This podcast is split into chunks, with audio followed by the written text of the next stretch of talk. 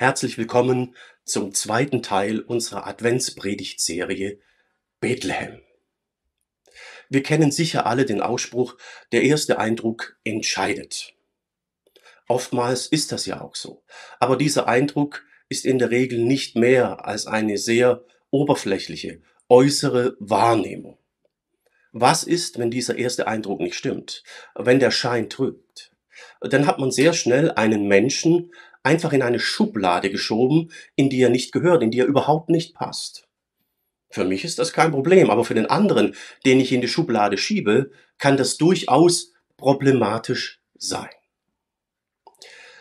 Das zieht sich auch als roter Faden durch unseren heutigen Predigtext. Es geht um den Propheten Samuel. Er wird nach Bethlehem, dem späteren Geburtsort Jesu, gesandt. Er soll dort einen Mann aus der Familie Isais zum König salben. Und er geht ganz normal menschlich vom ersten äußeren Eindruck aus, aber liegt damit vollkommen falsch, weil Gott Äußerlichkeiten egal sind. Gott blickt erst in das Innere des Menschen, in das Herz. Und so entwickelt sich eine sehr spannende Geschichte mit einer sehr interessanten Botschaft. Unser Thema heute lautet also der Herzkönig. Warum Gott Äußerlichkeiten egal sind. 1. Samuel 16, die Verse 4 bis 11. Der Text steigt in Vers 4 sehr direkt ein. Hier heißt es, Samuel gehorchte dem Herrn und machte sich auf den Weg. In Bethlehem kamen ihm die Ältesten der Stadt besorgt entgegen und fragten, dein Kommen bedeutet doch nichts Schlimmes. Und hier steckt schon eine Menge drin. Hier ist betont, dass Samuel Gott gehorchte.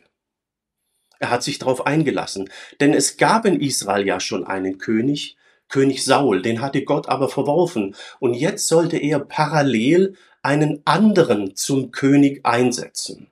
Das war politisch ganz schön heikel, hätte ihm als Verrat angehängt werden können und war darum für ihn als Propheten ziemlich, ziemlich heikel und gefährlich. Trotzdem hat er sich darauf eingelassen und ging nach Bethlehem. Jetzt war Samuel nicht nur Prophet. Er übernahm auch priesterliche Aufgaben, indem er an verschiedenen Stellen im, im Land Gott Opfer dargebracht hat, gemeinsam mit den Menschen des Ortes dort. Und er hat auch im Namen Gottes Recht gesprochen. Wenn Samuel also in einen Ort kam, konnte das äh, etwas Gutes oder auch etwas Schlechtes bedeuten, je nachdem, in welcher Rolle er nun unterwegs war. Und darum kommen jetzt auch die Ältesten der Stadt Bethlehem besorgt auf ihn zu und sagen, dein Kommen bedeutet doch nichts Schlimmes. Sie wussten ja nicht, in welcher Rolle, mit welcher Aufgabe er nach Bethlehem gesandt wurde. Samuel sagt dann, nein, ich komme, um dem Herrn ein Opfer darzubringen. Tut das Nötigste, damit ihr rein seid und kommt dann mit mir zum Opfermahl. Er lud auch Isai und seine Söhne dazu ein und forderte sie auf, sich zu reinigen. Also es gab im Alten Testament ganz, ganz viele verschiedene Arten, wie man Gott ein Opfer darbringen konnte. Und manche Opfer hatten jetzt gar nichts damit zu tun, dass ich gesündigt habe oder vor Gott schuldig wurde und durch das Opfer die Schuld loswerden wollte. Man konnte Gott auch ganz einfach aus Dankbarkeit ein Opfer darbringen. Das endete dann immer in einer Grillparty, weil ähm, das Fleisch des Opfertieres dann gemeinsam, gemeinschaftlich mit den Leuten, die das Opfer dargebracht hatten, gegessen wurde. Und darum geht's auch hier. Er sagt, ich will ein Opfer darbringen und es gibt ein Opfermahl. Das war aber trotzdem eine, eine geistliche, eine religiöse Handlung und darum musste man religiös oder kultisch rein sein. Man musste gewisse, gewisse Reinheitsrituale vollziehen und das sagt Samuel hier dann auch. Tut das Nötigste, damit ihr rein seid. Und heißt es hier, und das ist für uns der entscheidende Satz, er lud auch Isai und seine Söhne dazu ein und forderte sie auf, sie zu reinigen, äh, sich zu reinigen. Das war ja der Grund, warum er nach Bethlehem gesandt wurde.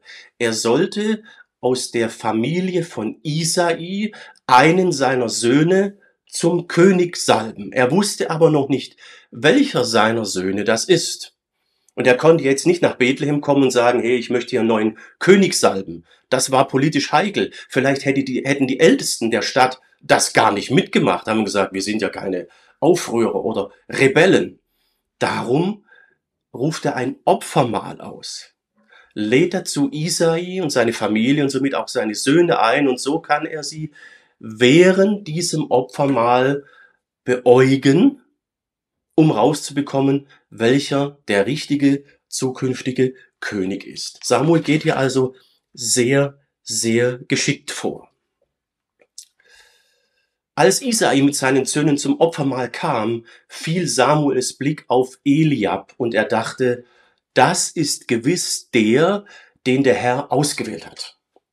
Doch der Herr sagte zu Samuel, lass dich nicht davon beeindrucken, dass er groß und stattlich ist. Er ist nicht, er ist nicht der Erwählte.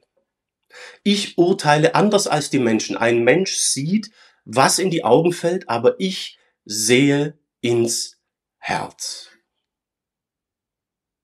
Samuel entschied nach dem ersten äußeren Eindruck, boah, eine stattliche Gestalt, der sieht doch aus wie ein König.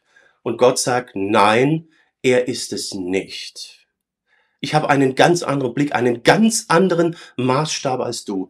Ich schaue in das Herz. Du siehst nur, was vor Augen ist. Und so wäre Samuel vollkommen falsch gegangen. Er hätte die falsche Person zum König eingesetzt. Und das wäre ja schon ein Problem gewesen. Aber Gott korrigiert ihn hier und weist ihn darauf hin, dass es um andere Dinge geht. Es geht nicht um äußerliche Merkmale. Ähm, während der Vorbereitung auf die Predigt musste ich immer wieder an die, unsere vergangene Corona-Zeit denken. Das war die Zeit, in der wir die ersten Livestreame als Gemeinde starteten. Online-Gottesdienste. Und weil das Format neu war, bekam ich auch echt einiges so an, an Rückmeldungen. Manche waren so technischer Natur. Es ging um Bild und Tonqualität und um Lautstärke und solche Dinge. Ähm, manche waren von gestalterischer Natur. Ich wurde zum Beispiel darauf hingewiesen, dass ich gar keine Deko habe und keine Pflanzen. Das ging ja auch gar nicht. Es ist viel zu eng hier. Einmal haben wir es versucht, dann habe ich glatt gleich die Gießkanne umgeworfen. Bei anderen ging es so um das Hintergrundbild. Ich hatte hier früher mal ein Bücherregal stehen und manche meinten, boah, das ist echt stimmig und passt. Andere sagten, Jürgen, kann da nicht was anderes hin? Das lenkt mich total ab. Ich muss immer auf die Bücher starren und lesen, wie die heißen. Tja, und so war es dann echt schwierig, einen Weg zu finden, äh, auf dem ich allen gerecht werden kann. Ich habe es dann auf, aufgegeben, weil es irgendwie gar nicht geht. Unsere Warnung ist halt, unsere Wahrnehmung ist eben halt sehr, sehr subjektiv. Je nachdem, was uns wichtig ist, je nachdem ist auch unsere Wahrnehmung, je nachdem schauen wir die Dinge an und bewerten sie. Und darum können die Wahrnehmungen und die Bewertungen echt weit auseinandergehen, obwohl man genau dasselbe sieht oder hört. So ist das manchmal bei uns Menschen. Und genau das haben wir ja auch hier im Text. Verschiedene Wahrnehmungen. Samuel war die äußere Erscheinung wichtig. Er wollte einen stattlichen König, der auch was darstellt und was hergibt, wenn er in den Raum tritt. Das war ihm enorm wichtig. Darauf hat er geachtet. Gott war das aber überhaupt nicht wichtig. Gott suchte den Herzkönig. Er suchte einen Menschen, dessen Herz, Charakter, Persönlichkeit passt. Einen Menschen, der in Beziehung mit ihm lebt und ihm treu und gehorsam ist. Das war König Saul nicht. Saul stellte auch was dar, ja, aber innerlich charakterlich war er nicht im Sinne Gottes. Darauf legte Gott jetzt den Fokus. Es ging ihm nicht um Äußerlichkeiten, es ging ihm um das Herz. Das ist auch die erste Botschaft für uns. Es geht um das Herz. Jetzt steht das ja im Alten Testament. Wir können sagen, naja, ist das so eine alte Begebenheit. Ne? Ist das heute auch noch so? Ja, es ist heute noch so. Das zeigt sich im Neuen Testament bei Jesus. Zum Beispiel hier im Matthäus-Evangelium, Kapitel 15, Vers 8. Er sagt dort etwas zum damaligen Gottesdienst. Dort heißt es, dieses Volk ehrt mich nur mit Worten, sagt Gott. Aber mit dem Herzen ist es weit von mir weg. Ihr ganzer Gottesdienst ist sinnlos, denn sie lehren nur Gebote, die sich Menschen ausgedacht hatten. Es ist Jesus, der das sagt, aber er zitiert dabei das Alte Testament. Es ist der Prophet Jeremia Kapitel 2. Und hier sieht man auch wieder unterschiedliche Wahrnehmungen. Gott ist das Herz wichtig und Jesus zitiert das. Ihm geht es um das Herz und nicht einfach nur, dass irgendwie ein Gottesdienst abgespult wird. Um das richtig zu verstehen, müssen wir uns ein bisschen vor Augen führen, wie die Gottesdienste damals waren. Sie fanden am Tempel statt. Sie waren prachtvoll und majestätisch. Sie hatten Atmosphäre und Stimmung in einer Weise, dass sie alles, was wir heute an Gottesdienst haben, um Längen schlagen. Wir können da heute nicht mehr mithalten. Es gab dort nur professionelle Leute. Es gab Priester und Hohepriester. Das waren keine Laien, sie waren professionell Priester oder Hohepriester. Hauptamtlich in dem Sinn. Sie waren zwar nicht immer dran, sondern wurden in Schichten eingeteilt, aber ihr Lifestyle, ihr ganzer Lebensstil war, Priester zu sein. Sie stammten aus dem Stamm Levi und nur aus diesem israelitischen Stamm wurden die Priester genommen. Sie waren Profis, sie trugen Gewänder. Da war was los.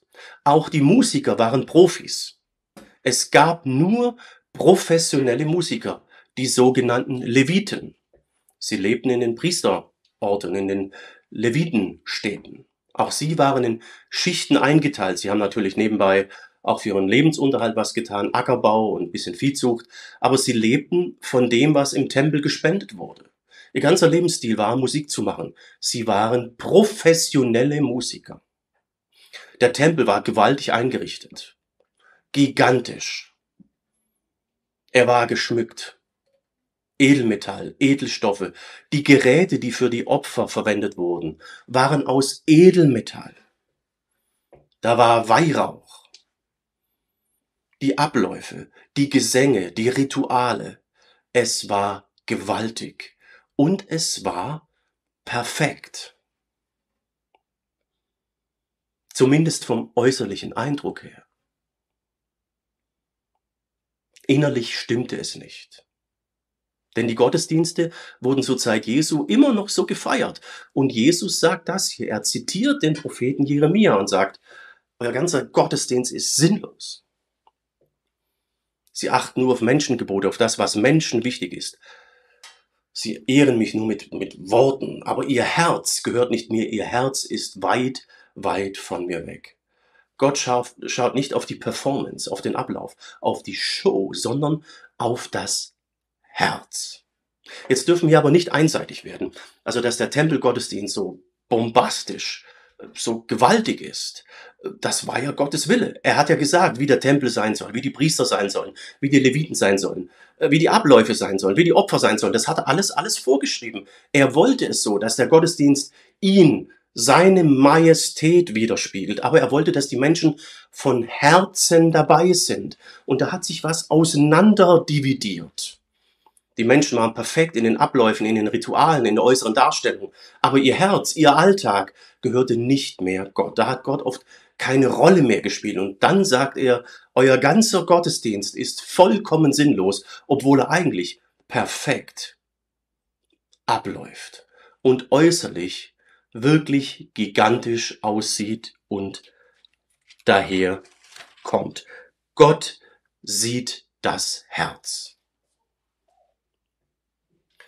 Und hier ist jetzt die Frage, welchen Fokus haben wir? Worauf legen wir Wert? Welchen Beurteilungsmaßstab haben wir? Wie oft oder wie lang stehen wir zum Beispiel tagsüber vorm Spiegel? Wie viel Zeit, Kraft und Geld setzen wir ein für Äußerlichkeiten? Klamotten, Pflegeartikel bei Frauen, äh, Schminke, äh, was setzen wir ein für Schmuck, Deko, Wohnungsgestaltung, Haus. Wie oft waschen wir das Auto? Und, und, und, und. Und jetzt versteht mich richtig, ich will da nichts dagegen sagen. Es ist gut, wenn wir regelmäßig das Badezimmer nutzen. ja, ist so. Ja. Und ich habe mich jetzt auch ja rasiert und so, bevor ich mich hinstelle und predige. Also darum geht's gar nicht. Aber wie viel Zeit, Kraft und Geld wir für etwas investieren, zeigt schon, was in unserem Leben wichtig ist, was unsere Wertmaßstäbe sind, was die erste Geige in unserem Leben spielt und aufgrund von was wir Dinge beurteilen. Und da muss man sagen, sind wir zum Teil doch sehr, sehr äußerlich veranlagt. Gerade heutzutage in unserer medialen Zeit.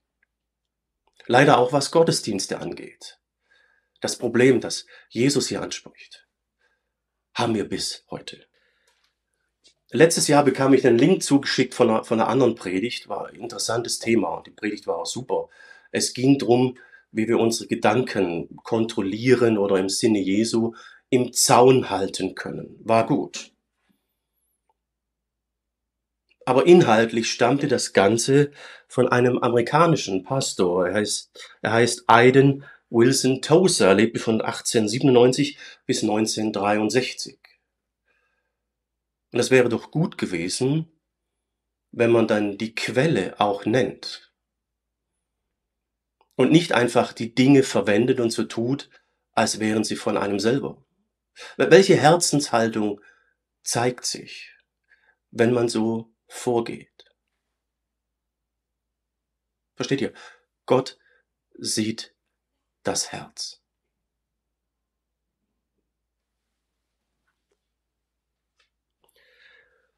Lasst uns heute in Advent das einfach neu zu Herzen nehmen. Gott sieht das Herz. Herz bedeutet in der Bibel Zentrum der Persönlichkeit. Sitz der Emotion, des Charakters, der Identität, des Willens, des Wollens, der Emotionen. Das ist das Herz. Und darauf achtet Gott, anhand dessen beurteilt er. Er beurteilt nicht anhand von den Äußerlichkeiten, von der Darbietung, der Performance. Er beurteilt nicht anhand vom Doing, sondern anhand der Motivation. Das musste Samuel lernen. Das mussten die Leute hier zur Zeit Jesu lernen. Und das müssen vielleicht auch wir wieder ganz, ganz neu lernen. Aufgrund von was entscheidest du, ob du ein Like gibst, ob du etwas abonnierst, ob du etwas teilst oder weiterleitest hast du den Blick Gottes. Jetzt ist klar, wir können nicht immer das Herz beobachten. Wir sehen nicht allen Menschen ins Herz. Gott sei Dank nicht. Das wäre ja auch nicht so leicht. Aber lasst uns dann wenigstens die Inhalte und die Quellen prüfen. Und lasst uns selbst prüfen, was unsere Motivation ist. Der Herr sieht das Herz. Äußerlichkeiten sind ihm egal. Da stellt sich natürlich die Frage, wie kriegt man das jetzt eigentlich hin mit dem, mit, mit dem Herz? Kann ich da was machen, dass ich da vielleicht selber mehr im Sinne Gottes unterwegs bin, dass mein Herz stimmt? Wie, wie ist denn das? Was war bei David anders? Ja, da kann man was machen und bei David war auch was anders und das zeigt sich jetzt hier im zweiten Teil unserer Predigt. Also bis jetzt war es ja so, dass ähm, die Trefferquote von, von Samuel nur nicht so sehr hoch war. Ne? Er hat ja gesehen, diesen Eliab und sagt, boah, das ist ja, der ist ja stattliche Natur, das ist der neue König. Und Gott sagt, nee, ist er nicht, ist falsch. Und das ging dann erstmal eine Zeit lang so weiter. Hier heißt es dann, Isai rief Abinadab. Also Isai hat dann einen weiteren seiner Söhne gerufen, Abinadab, und er führte ihn zu Samuel. Aber Samuel sagte, auch ihn hat der Herr nicht auserwählt.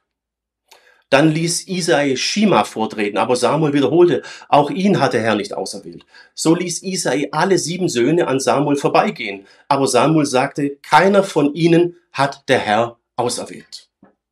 Also ihr merkt, Samuel hat jetzt einen anderen Modus gefunden. Er hat jetzt nicht mehr selber entschieden, das könnte König sein, sondern er hat jetzt mehr Gott gefragt. Und er hat es geschafft, dass Isa ihm alle seine Söhne präsentiert. Sieben Stück insgesamt, aber alle waren es nicht.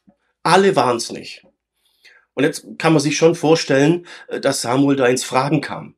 Er wurde ja in einer sehr politisch heiklen Situation jetzt nach Israel, äh, nach Bethlehem gesandt. Ne? Er sollte jetzt hier einen neuen König wählen von Isai, aber alle seine Söhne waren irgendwie unbrauchbar.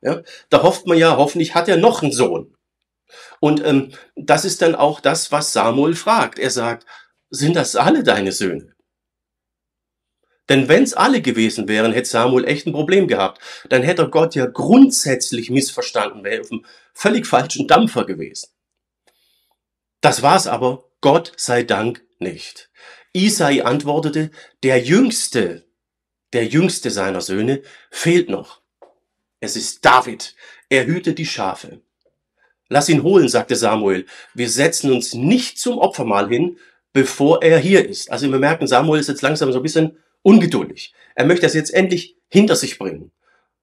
Aber ein Hirte äh, bei den Schafen, der ist ja weit draußen, hat bestimmt wieder gedauert, auch bis Daniel da war. Also man merkt, dass Samuels Geduld hier so ein bisschen auf die Probe gestellt wird. Ja. Naja, Isai schickte dann eben Boten, dass die seinen David da von den Schafen reinholen. Dann heißt es, äh, der Junge war schön und kräftig, hatte klare Augen. Er ist es, salbe ihn, sagte der Herr zu Samuel. Oh, endlich, nachdem er sieben Nieten gezogen hat, salopp gesagt, hat er nun endlich den richtigen gefunden, weil er nicht mehr selber äh, beurteilte, sondern Gott fragte, wer ist der Richtige? Und so kann Samuel dann in seinen Auftrag beenden. Da heißt es, da goss Samuel Öl aus seinem Horn über ihn und salbte ihn zum König vor den Augen seiner Brüder. In diesem Augenblick nahm der Geist des Herrn Besitz von David und verließ ihn nicht mehr. Samuel aber kehrte nach Rama zurück. So war sein Auftrag in Bethlehem beendet.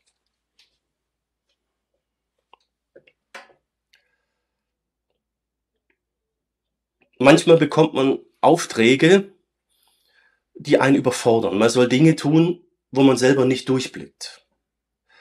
In unserer Welt mit dem schnellen Wandel und Fortschritt kommt das immer, immer wieder vor. Und dann ist es echt, echt gut, wenn man jemand anders fragen kann, der Durchblick hat. Wenn man eine Informationsquelle hat, die einem sagt, so und so funktioniert's. Das wird heutzutage immer, immer wichtiger, weil sich immer alles schneller und schneller wandelt. Wir brauchen Ratgeber. Wir brauchen Hilfestellung, um Dinge zu durchblicken und um keine falschen Entscheidungen zu treffen. Und hier ist es genauso bei Samuel. Er durchblickt die Sache nicht. Er ist nicht Gott. Er entscheidet als Mensch aufgrund der äußerlichen Wahrnehmung, aufgrund des ersten Eindrucks. Der erste Eindruck entscheidet, aber geht völlig fehl. Erst als er Gott zu Rate zieht, als er aufhört, selber vom äußerlichen Maßstab her zu entscheiden, wird es besser. Dann erst kommt er zum Ziel und der Richtige wird ausgewählt. Und David ist der Richtige weil die Sache zwischen ihm und Gott noch tiefer, tiefer geht. David ist jemand, der nicht nur oberflächlich mit Gott leben wollte, sondern der wirklich Gott gehören wollte. Das zeigt sich im, zum Beispiel hier im Psalm 51, Vers 12. Es ist ein Psalm, der auf David zurückgeht. Als David König war, hat er immer wieder Psalmen geschrieben die im Gottesdienst im Tempel gesungen wurden. Und hier schreibt er, Gott, schaffe mich neu. Gib mir ein Herz, das dir völlig gehört und einen Geist, der beständig zu dir hält. Das war die Einstellung von David. Das war sein Herz. Und das hat Gott gesehen. Darum hat Gott gesagt, er ist es, auch wenn er noch ein junger Bubi ist und nicht so stattlich daherkommt wie die anderen. Er ist es, er ist mein Herz König. Und so wurde er zum König gesalbt und zum König berufen und der Geist Gottes kam auf ihn und verließ ihn nicht mehr. Zweite Botschaft für uns. Es geht um das neue Herz. Es geht um das neue Herz. Die Frage von unserem zweiten Punkt war ja hier, wie kann ich denn innerlich jetzt wirklich eins sein? Wie kann denn mein Herz Gott entsprechen? Wie kann ich es erreichen, dass ich seinen Blick habe und so auch seinen Maßstab anlege? Die Antwort ist, wir brauchen ein neues Herz, eine neue Persönlichkeit, ein neues Denken, einen neuen Charakter. Und das ist immer, immer wieder Thema in der Bibel.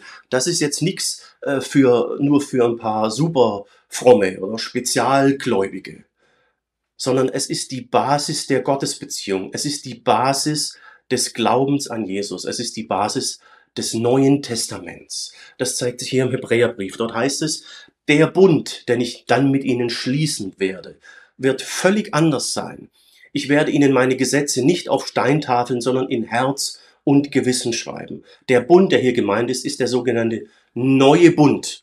Altes Testament haben wir den alten Bund, im Neuen Testament den neuen Bund. Es ist das neue Testament, es ist die neue Art, wie wir mit Gott verbunden und leben sein sollen. Eben dadurch, dass er seine Wertmaßstäbe, seine Dinge, seine Gesetze und Gebote in unserem Herz, in unserer Persönlichkeit verankert. dann sehen und entscheiden wir in seinem Sinn.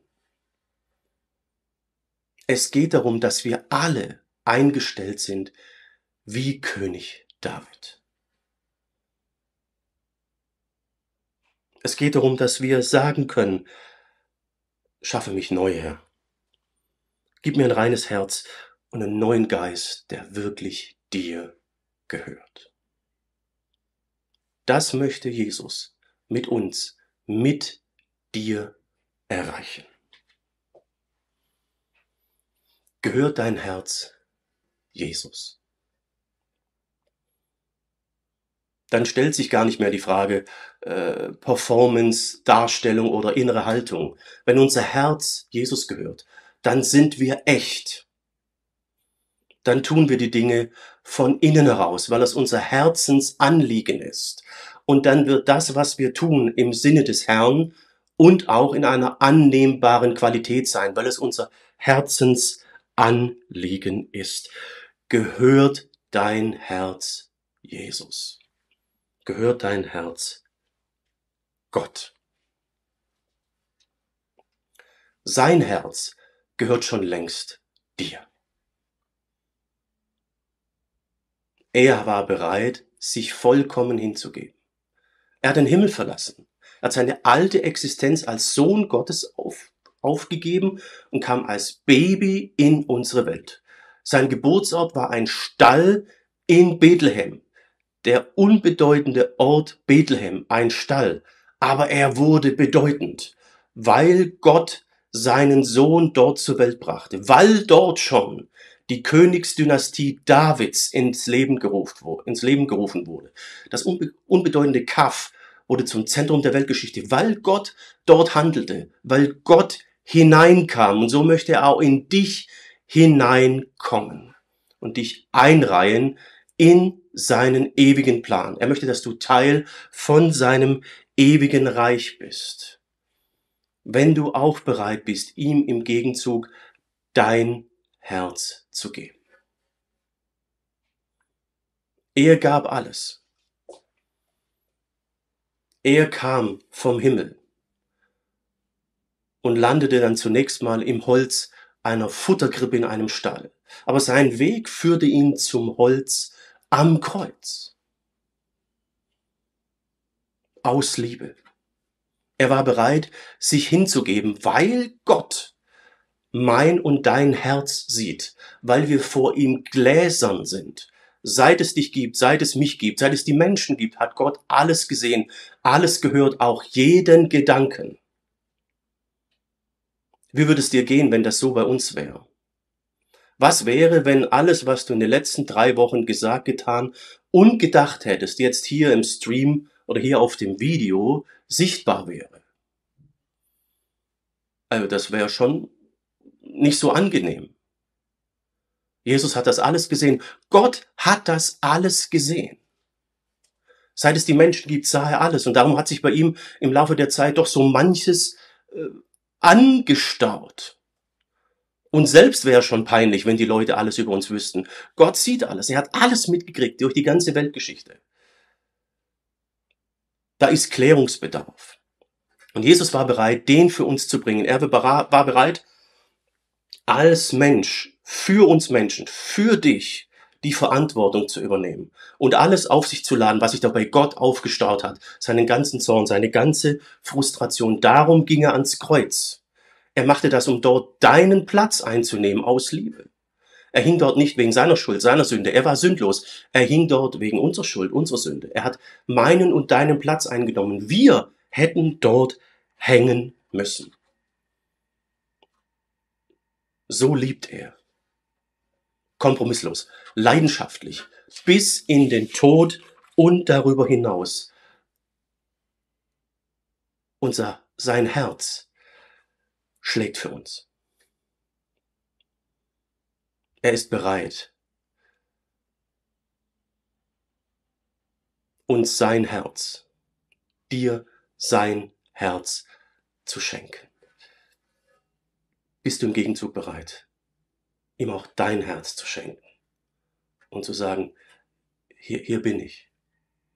Mit allem, was ich bin, Charakter, Emotion, Identität, Wünsche, Vorstellungen. Hier bin ich. Mach du mich neu. Das ist die Haltung, die David hatte. Darum wurde er zum Herzkönig. Wir alle, auch du, kannst Herzkönig oder Herzkönigin Jesu sein. Er ist bereit, dich ins Zentrum zu stellen.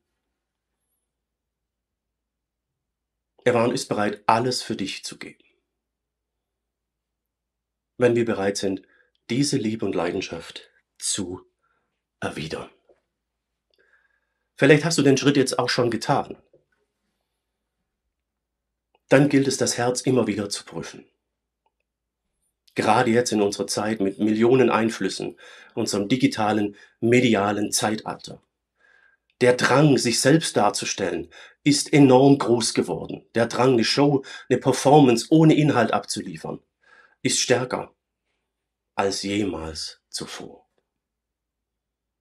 Aber Gott sind Äußerlichkeiten egal. Es geht ihm um dein Herz. Wie, wie ist das bei dir? Ich hatte im Laufe vom Gemeindedienst immer wieder mit Menschen zu tun, die waren nur da, wenn sie was zu tun hatten, wenn sie im Gottesdienst was hatten, Kindergottesdienst oder sonst irgendeinen Dienst. Sonst waren sie in der Gemeinde kaum präsent. Und da fragt man als Gemeindeleitung oder Pastor ja mal nach, was, was ist denn? Denn nur dazuzugehören, um mitzuarbeiten, ist ja ein bisschen wenig. Da kann ja sein, stimmt was im Herz nicht. Und die Antworten, die ich bekam, waren manchmal erstaunlich. Ich hatte Leute vor mir, die waren beruflich unheimlich eingespannt, die waren in der Lebensmitte, äh, die waren im Haus bauen, die hatten Familie, die hatten echt, echt eine enge, enge Taktung. Und trotzdem kamen sie dann zu den Terminen, um ihre Aufgabe wahrzunehmen. Weil es ihnen wichtig war, weil sie sagten, es ist mir ein Herzensanliegen mich nicht komplett von der Welt schlucken zu lassen, sondern auch für Jesus und die Gemeinde da zu sein und mich für sie einsetzen zu können. Und wisst ihr was? Das hat mich immer wieder sprachlos gemacht. Diese Leidenschaft. Enorm. Manchmal war es aber auch anders.